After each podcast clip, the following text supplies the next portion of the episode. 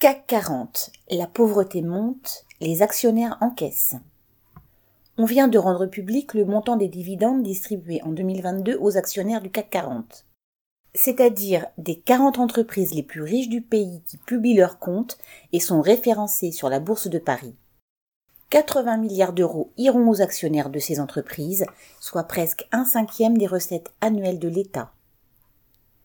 Cet argent, c'est, pourrait-on dire, l'argent de poche distribué à une poignée de riches bourgeois après que tous les frais des entreprises ont été amortis et que les provisions pour les investissements à venir et l'argent pour faire face aux mauvais coups éventuels a été mis de côté. Cet argent ne sert à rien, sinon à remplir les poches d'une poignée de riches qui ne savent même pas quoi en faire. Et encore, on ne parle pas de l'enrichissement parallèle lui tout aussi réel, qui accompagne cette distribution de milliards avec l'augmentation du cours des actions émises.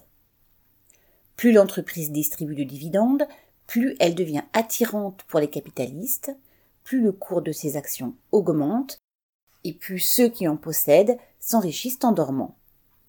C'est donc vraiment tout bénéfice. Il ne s'agit pas d'un phénomène marginal, propre à une minorité de possédants en France car il englobe l'ensemble du monde capitaliste. Un organisme chargé de réunir les résultats à l'échelle mondiale, Janus Henderson, chiffre la distribution de dividendes à l'échelle du monde à 1540 milliards de dollars en 2021, 1650 milliards d'euros entre parenthèses. L'augmentation la plus forte est dans les secteurs industriels avec plus 43,3%, dans celui des matériaux de base avec plus 24,8% et enfin dans les entreprises de l'énergie avec une augmentation de 36,7%.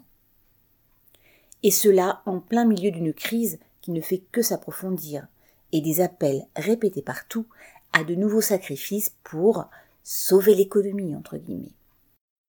Ces chiffres montrent entre autres à quoi servent et vont servir tous les reculs en cours la dégradation des conditions de travail et de vie déjà imposées allant encore empirer.